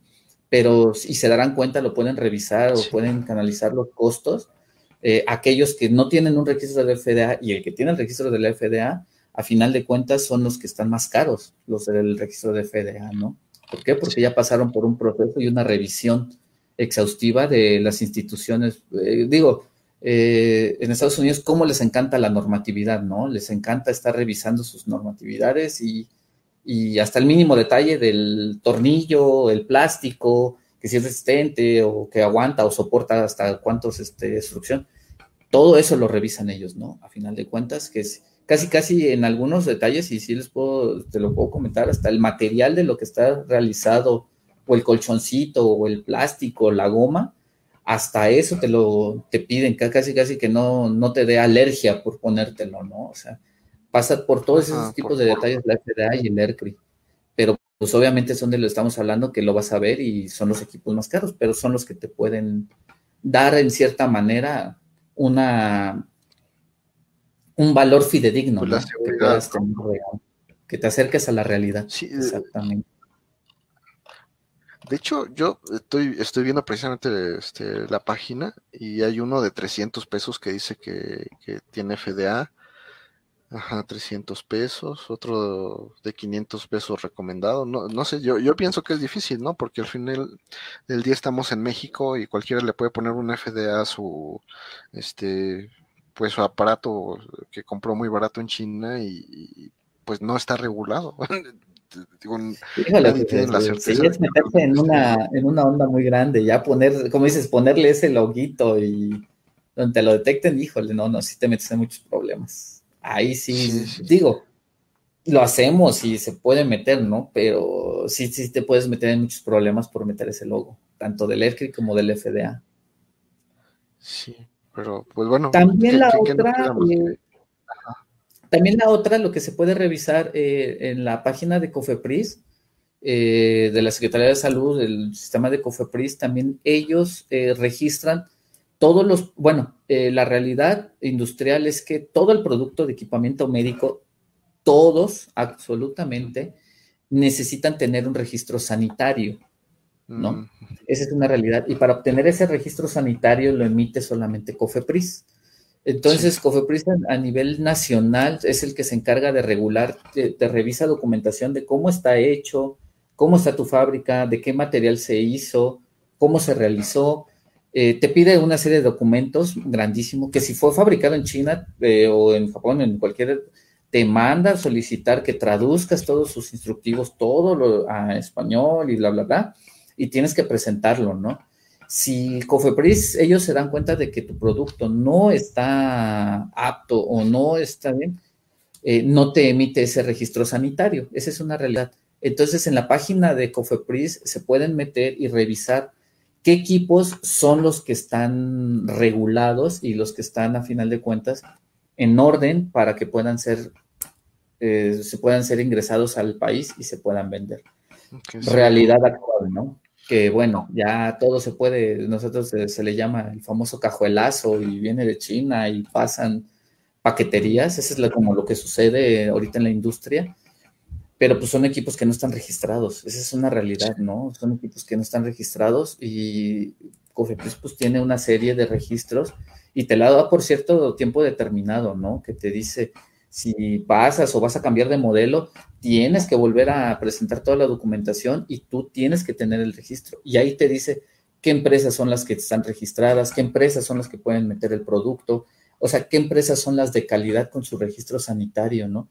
Pero si te das cuenta, si, eh, se llegan a meter o revisan en Cofepris las empresas que tienen o venden esos productos, se van a dar cuenta que sus productos van a ser los caros no van a ser los de 100 pesos y 200 pesos. Esa es la imagino, ¿no? Se darán cuenta que son los que son caros. O sea, me habías estamos hablando que, que Infra vendía uno, ¿no? Este, y que tú tenías, tú manejabas un modelo en particular que ya habías, este, eh, a lo mejor no certificado, pero ya habías probado con tus equipos.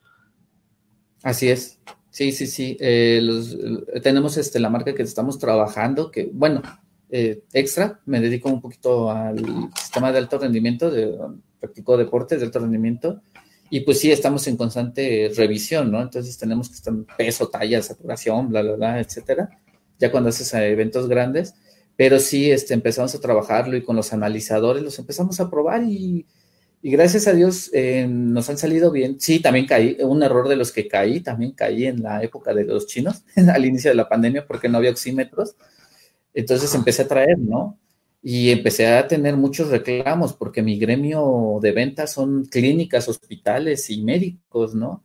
Y me decían, oye Juan, estoy diagnosticando a mi paciente mal, me está saliendo muy bajo la saturación, mira, una anécdota con uno de ellos, me dijo, Inge, dice, no te miento, dice, nos pusimos a, a jugar entre médicos, quién saturaba menos y cada quien sacó su oxímetro de pulso y estaban ahí reunidos todos midiéndose su saturación, dice. Y el tuyo fue el que salió peor, fue el de menor. yo dije, ay, ¿cómo? Y ya lo probé. No, pues sí, sí, sí, era la realidad, ¿no? Y ya, como explica, le digo, ¿sabes qué? Regresalo. Este, tuve que regresar el lote ya hice mi queja, o sea, los, tuve que regresar y pues bueno, tuve que comprar mucho mejor calidad, ¿no? Porque mi gremio es este equipamiento médico, ¿no? Es el médico. No puedo, es mi nombre, ¿no? Y es la empresa, ¿no? Entonces, y es como me dicen, oye, Inge, están muy caros tus precios. Pues sí, pero pues, te estoy certificando el equipo, ¿no? Y yo sé que no te vas a ir a contagiar o te vas a ir a meter a un hospital nada más porque pues, te dio bajo, ¿no? A final de cuentas. Sí, sí, bueno, pues es una realidad que, que ahí está, ¿no? Oye, oye, pero ya nos prometiste mucho que nos ibas a mostrar el equipo y este, yo creo que a ver, digo, como buenos ingenieros, eh, digo, yo tengo mis multímetros y o, si los copio y todo esto, pero yo supongo que tienes juguetes más bonitos de los que este, de los que a mí me ha tocado jugar. Bueno, este, van a ver ahorita me voy a mover un poquito a la mesa de trabajo. Eh, lo, antes de los, los, tipos de calibraciones o certificados de calibración que se emiten de los equipos que tenemos en los analizadores y que se deben de solicitar en los mantenimientos preventivos. Eh, les muestro rápido un ejemplo. Voy a cambiar un poquito. Eh, creo que aquí es en la pantalla, creo. Eh, ah, para cambiar la cámara. Creo que es. Mm, Cambio. Stop mute o share screen. este es uno de los certificados que se tienen, que mandan de, que mandan o, tienen que tener los equipos de certificación calibrados, los, la edad, los rangos, vienen sus, este, sus rangos, sus medias, cuánto debe de tener de error de estándar son los certificados que emiten y que debemos de tener para poder dar mantenimiento y servicio, ¿no? Y ya son los que se tienen que solicitar ustedes como usuarios o como solicitantes de trabajo, ¿no? En otros, en las partes mexicanas, el otro fuera de Fluke International, estas son de empresas de certificadoras de, aquí en México, por emitidos por el CENAM, por las EMAS o todos por el estilo, ¿no? Este es de uno de de peso, de humedad, de temperatura, ¿no? Son los que tenemos registrados. Y obviamente, pues cada cuando, eh, lo más recomendable y como tal, debe de ser anualmente, estar mandando tus equipos anualmente del desgaste, ¿no? Déjame ver cómo tenemos aquí share screen. Creo que es el cam, ¿verdad? Ah, sí, bueno, ok. Ya me cambié de cámara. Ok, vamos a cambiar.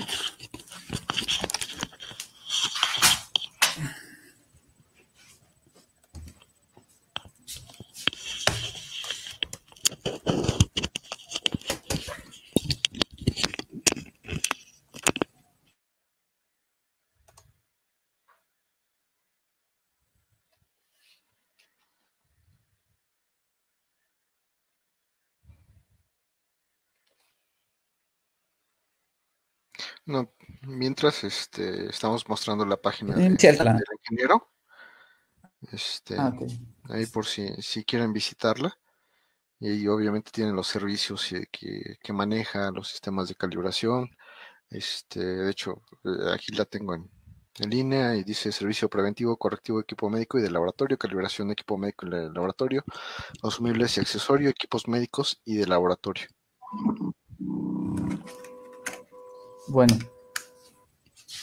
Este es el analizador, este es un analizador de paciente. Este es nuestro simulador de paciente.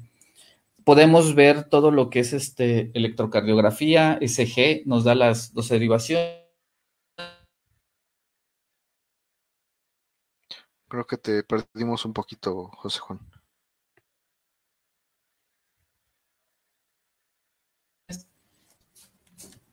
Ahí, ya agarró, ya. Ahí, sí, sí, ya, ya te vemos. Otra vez Tenemos este, este es el simulador de paciente. Es un de la marca Fluke, modelo ProSim 8, es el último de la última generación. Nos, este nos va a simular todo lo que son los parámetros de, que nos da. ¿Qué quiere decir? Eh, está calibrado de cierta manera que si me dan un 97%, mis equipos o tienen que dar ese valor, ¿no? Tenemos el de, el de SG, tenemos el de saturación, que es el que ahorita nos importa, el, que vamos a probar, el de presión no invasiva para ver también los baumanómetros, esfigomanómetros, los tenemos que calibrar, porque qué tal si somos hipertensos o dependiendo también tenemos que ver qué nos esté dando. Y presiones invasivas, pero bueno, eso ya se ocupa dentro del quirófano, terapias intensivas, ¿no? Eh, aquí, vamos a bajar la pantalla un poquito. Ahí está.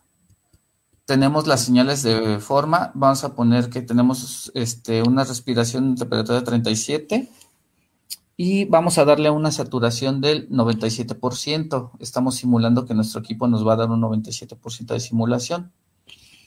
Tenemos tres tipos de sensores de saturación. Este en particular es el que tengo nosotros, es el marca Signal, que tiene su registro de la FDA. Este es algo muy importante. Tenemos aquí otro. El, este es un marca Contec este está muy interesante este porque trae batería recargable por mini USB. Ya no hay que estarle comprando a cada rato baterías. Nada más es recargable y la batería se nos acaba. Su tiempo de vida es casi dos años, dos años y medio. Pero es algo interesante. Este cambia un poco, es un poco más caro. ¿Por qué? Porque es para neonatos y pediátricos. Sí, Lo podemos ocupar en adultos, pero la verdad la sensibilidad está hecho para neonatos y pediátricos. Hasta el mismo tamaño se está viendo, ¿no? Uno, el otro, uno es adulto y el otro es pediátrico neonato. Entonces la sensibilidad es el... Y tenemos aquí otro, el Pulsar Oximet, que es uno de los que se está vendiendo más en el mercado. Creo que está en 200, 300 pesos en Mercado Libre. Que este es el que tenemos, pues son, tenemos los tres juntos, ¿no? Sí. Obviamente, eh, una de las calidades también es eh, una de las pruebas que se, le hace a los equipamientos médicos, debe, casi casi hay muchos de ellos tienen que ser contra caídas. ¿Qué quiere decir esto? En épocas de que tienes alguna, alguna emergencia, un código rojo, un sistema de reanimación, pues realmente todo sale volando, ¿no? Entonces, pues los productos, nuestros equipos deben de ser duraderos. Casi muchos de ellos, lo de la FDA y la ERCRI, marca que deben de aguantar caídas desde un metro, un metro y medio. Es una de sus normativas de ellos, que si se cae de un metro, metro y medio, debe de seguir trabajando tu equipo. Esa es una de las reglamentaciones de ellos, ¿no? Entonces, vas a probar eh, primero, este el de simetría. A poner, estamos encendiendo. Trabajamos aquí, acabo de seleccionar eh, que me esté simulando 97% de saturación, una amplitud del 3%, una frecuencia cardíaca 60 BMP, son rate pulse medium, a final de cuentas, respiraciones, y ahorita vamos a ver el nivel de sensibilidad que empieza a mandar la señal. Vamos a mandar aquí, ¿no?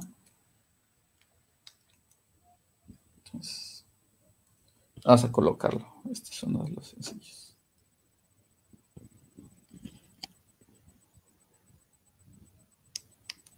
Empezamos a...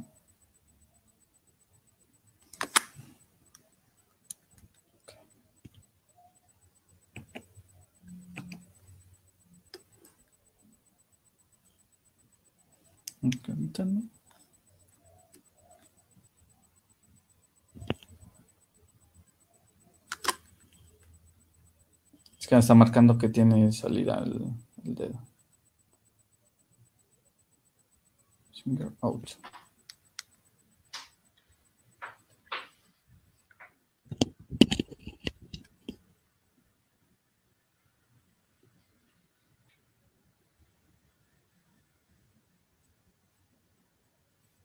Okay. Ok, empezamos ahí, ese ya lo tenemos. Lo ponemos en el analizador.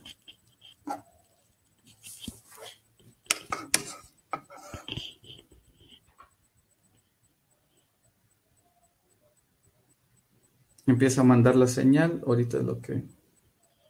Y me está dando... Ay. 96. Déjalo enfoco un poco más. Se alcanza a ver que es, que es 96. Sí. está demasiado el brillo, ¿no? Ahí está 98. 98, sí. entonces digo, no es tanta 98, la... 60. Y el equipo lo estamos simulando, que me está dando el 97. Y 60. Y 60. Entonces, tenemos error 1%. Sí. Y vemos abajo que me está midiendo el nivel de señal. ¿Qué tanto tiene de señal el equipo el infrarrojo me está dando? El nivel de sensibilidad nos los marca qué tan dañado o qué tan fuerte está la intensidad de nuestra, de nuestra luz roja que nos está mandando. Entonces tenemos 97 y, y 60. Sí. Entonces, es, bueno, ese podemos decir que es, bueno. Vamos a marcar el de el neonatal. Esta se fuera.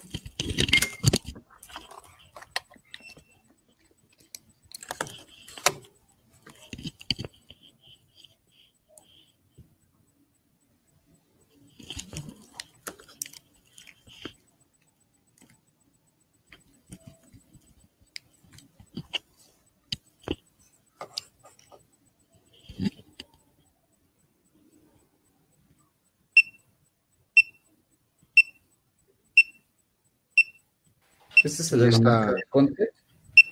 Ajá. Y ahí está calibrando. el, que te el que era neonatal. Ajá. Estamos marcando un 97, 60. Ajá. 96, 70. Se está estabilizando.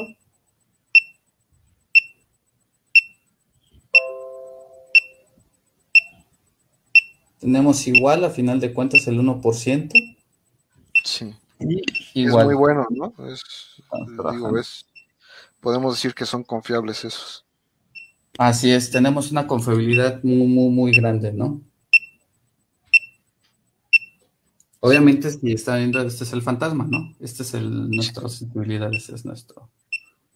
Nuestro simulador de dedo, podríamos decirle, ¿no? Así es. Ahora, vamos con el último con el, ahorita con el famoso que está el de moda por la economía, es una realidad, ¿no? Sí, 200 pesos por un oxímetro, pues es, es un precio accesible para, para todos.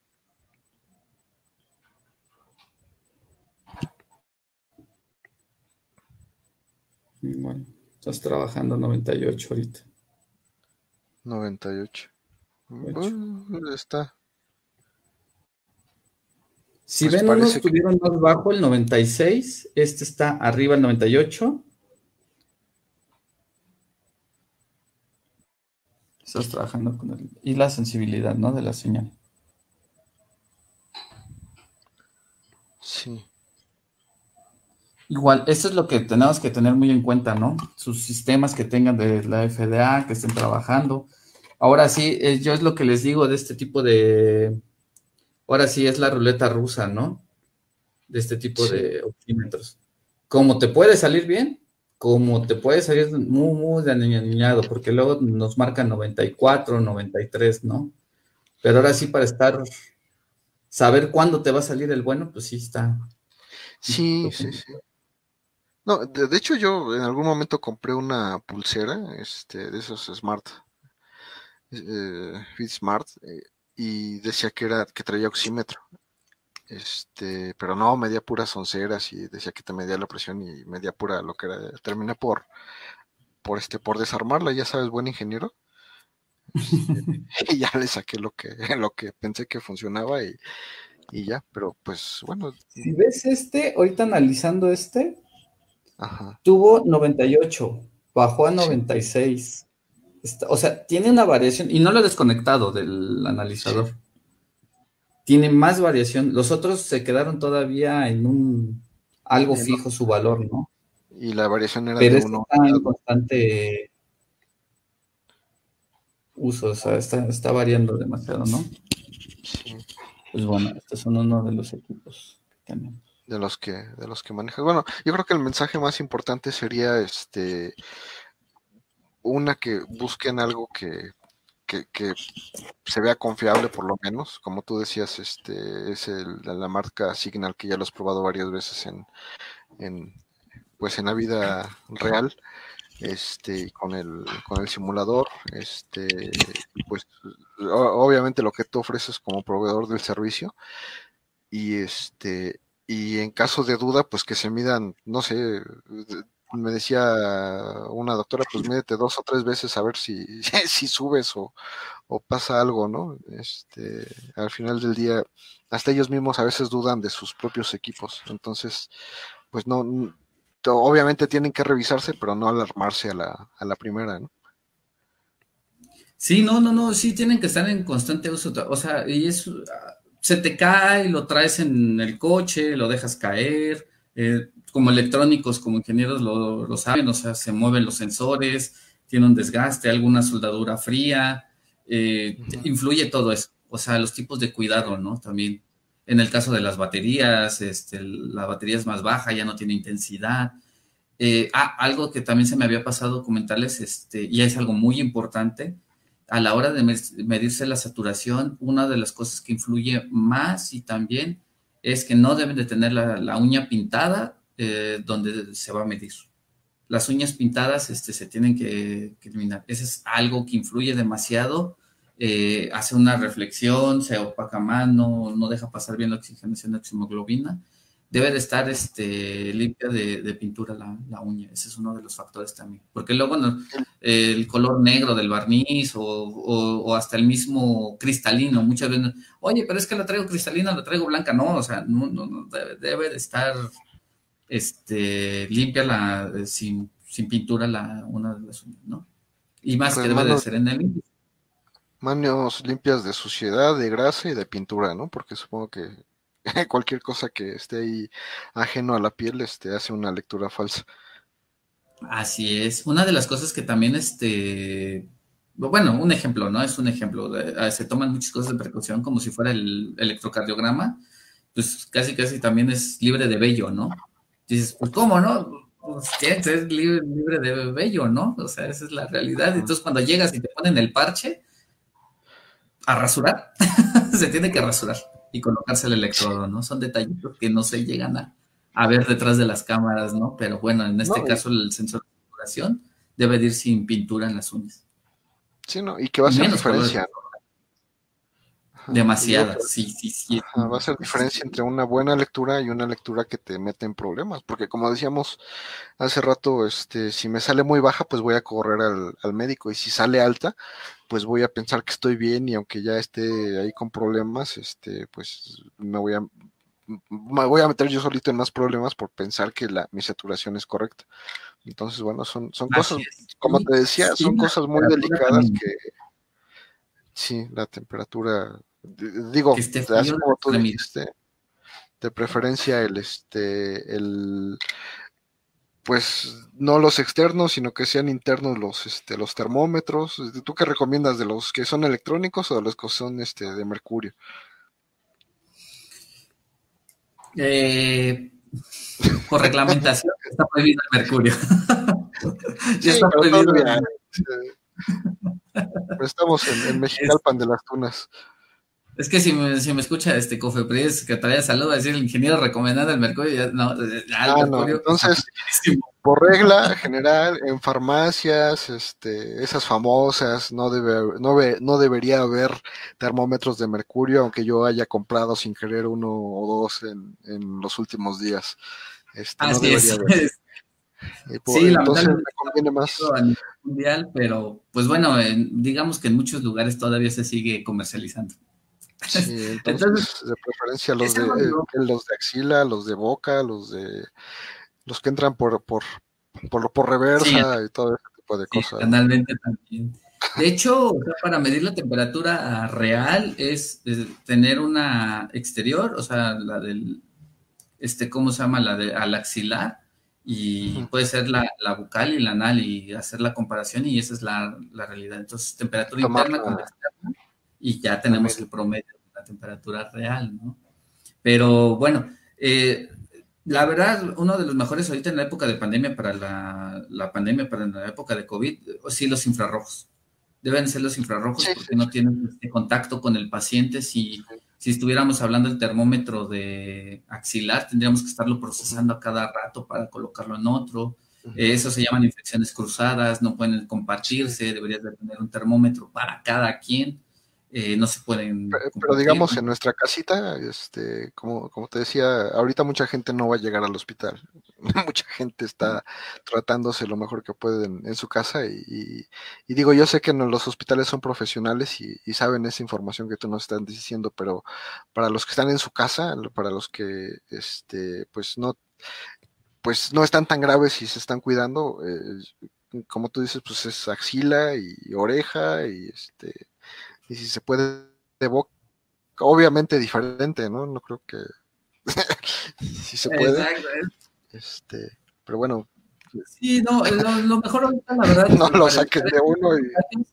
Es frontal. Los sensores de, de infrarrojos son los frontales. Eh, es recomendable, sí, para evitar contactos. Este, así, igual en casa, el, el front, los frontales, que sea directo este, a la cabeza, ¿no? Esa es, esa es la realidad. Igual que lo compren en en farmacia, ¿no? Digamos, en una farmacia este, decente, pensando en que ellos tienen la, o quieren tomar la responsabilidad de, de vender cosas buenas, porque este, los que usan de 200 pesos igual en, en muchos lados, este, tú te das cuenta que aprietan el botón y se les desarma el aparato y cosas así, entonces, no sé. Otra de las realidades que tenemos, eh, recomendación para todos sus equipos, ahora sí, igual que en la parte electrónica, este, prohibidísimo utilizar alcohol natural eh, para limpiar sus cosas. Es lo peor que pueden hacer, limpiar sus cables, limpiar sus pantallas, limpiar sus termómetros con alcohol eh, natural. Ahora sí, de la botella. Nosotros le decimos el famoso turundazo, el alcoholito, así su algodoncito. No, prohibidísimo. Lo, lo que pueden hacer para desinfectar o limpiarlo, este, utilicen alcohol gel, lo ponen en su gasa, el alcohol gel, el de manos y con eso queda este, limpio y desinfectado. Ya si quieren una desinfección más, más profunda, pueden utilizar cloro, pero al 1%, ¿no? Entonces, este, un milímetro de cloro más mil de, agua y ya queda este, Y eso es suficiente. Así es. Ahí pueden revisar una tablita que se llama la tabla de Pauli y ahí les dice las concentraciones, ¿no? Y que sí se puede, pero porque muchas veces tenemos, eh, por quererlo hacer mucho mejor, el tipo de oxímetro, cómo limpiarlo, con qué lo limpio, con qué lo desinfecto, o este, como disparan y se les desarma el equipo, se les rompe, pero no te creas, es porque el tipo de procesamiento que lo hacen para limpiar, agarran el, el algodón y se lo pasan por todos lados así y ya quedó limpio, sí, pero la carcasa, cuando le disparas, adiós carcasa, ya se destrozó toda la. Lastima el plástico. Sí, lo lastima mucho. Yo en los cursos se los he dicho, este, eh, hay un ejemplo que se los pongo, le digo, eh, por favor, cuiden los equipos, cuiden los cables, salen muy caros los cables, salen muy caros los sensores, por favor, de manera limpia, ¿no? Eh, le digo, porque muchas veces y llegan a decir, ah, compran lo, lo, más chafa, lo más barato, ¿no? Este, mira, ya se rompió, ya se, ya se quebró, y le digo, este, a ver, ¿quién trae un celular X marca? 30 mil, 20 mil pesos, ¿quién lo trae? No, pues yo traigo uno. Ah, préstamelo. Ah, bueno, tráiganme su alcohol y su truna. Le digo, lo voy a limpiar. No, dije, espérese. Le digo, ah, le digo, a ver, ¿por qué si se lo haces a mi cable? Le digo, y a tu equipo no se lo haces. Ah, no, ah, tu, teléfono es chafa, le digo, ¿no? Es bien chafota. Le digo, no aguanta. Le digo, no, pues sí, ¿verdad? Le digo, no. sí, sí. Hay que, es uno de los procesamientos, este, y más ahorita en la época de pandemia, limpiarlos, eh, las toallitas cloradas o los de, este, las que tienen para desinfección, muy buenas también, vienen diluidas, no vienen concentradas, con eso se puede limpiar, porque también eso es una de las cosas que daña mucho, eh, o también eh, otro de los errores más comunes que tenemos, los famosos este, aspersores, los disparadores porque lo tenemos nuestro equipo, lo hacemos y limpiamos con aspersión, ¿no? Y ya lo. Ese tipo de, de, este, lo que salpica adentro llega a dañarlo y adiós nuestros sensores se van. Entonces, pues no, pues compré algo bien chafa, ¿no? Pues, no hay, ha habido unos memes que hemos visto en el Facebook que dicen, este, el ingeniero dando el mantenimiento preventivo, ¿no? A nuestros equipos, lave el equipo, ¿no? Y una cubetada de jabón y todo eso este, dentro de una tarjeta. Hay unos memes, unas fotografías que por ahí han publicado. Sí, sí. Pues no lo crean, sucede y es una realidad en los hospitales. O sea, le dices, límpielo y lo limpian demasiado bien que lo sumergen. Dices, ¿quién, lo sumergió? Bueno, pues lo querían bien limpio, ¿no? Y dices, no, pues ¿qué hicieron? No? Pues equipos muy caros. no, especificó ingeniero, no fue claro en sus instrucciones. Sí, claro, de limpieza quería, pero se lo di muy profundo. Sí, tanto que hasta el funcionamiento se lo quité, ¿no? Exactamente, no, sí, sí Pues bueno pues este, José Juan, me, digo, yo sé que nos tratamos seguido, pero me da mucho gusto que, te hayas animado a, compartir esto con, la gente.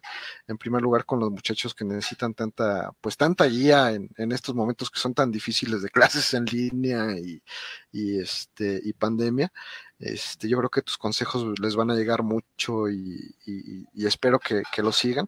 Este, aquí en, en el chat tengo algunas personas, Luis Ángel este, de Granchester, José Luis RZ, Nancy Holguín García, Erika Peralta Vargas, Dafne Roldán, pues les, mandamos muchos, muchos saludos y agradecemos que estén con, con nosotros. Afortunadamente, este, digo, yo he estado en varias entrevistas, varias conferencias, tenemos un, nos siguieron varias personas durante, estas dos horas que, hemos estado aquí, entonces, este, pues yo, yo considero que, esto es un éxito, obviamente por lo que nos compartes y por la gente que nos, que nos siguió, te vuelvo a agradecer y este, ya si quieres compartir cualquier otra información, pues cuenta con, nuestros canales de comunicación y este, y pues ahí estamos, no sé si quieras dar algún consejo y, despedirte de nuestro auditorio.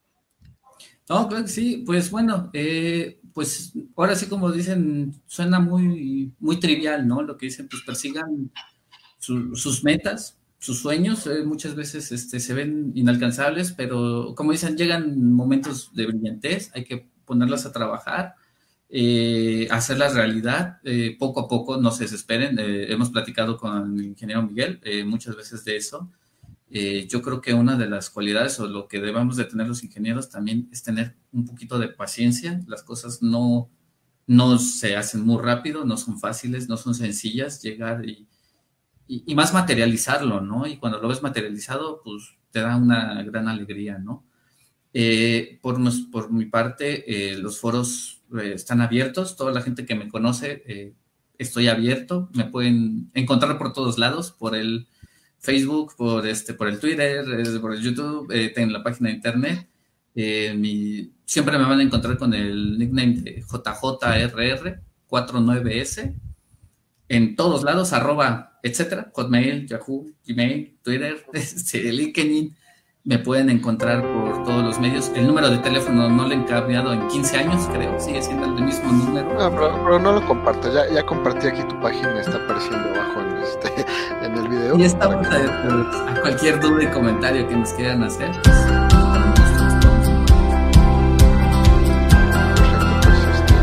muchísimas gracias, muchísimas gracias a ustedes que nos siguieron, que nos escucharon, que se dieron el tiempo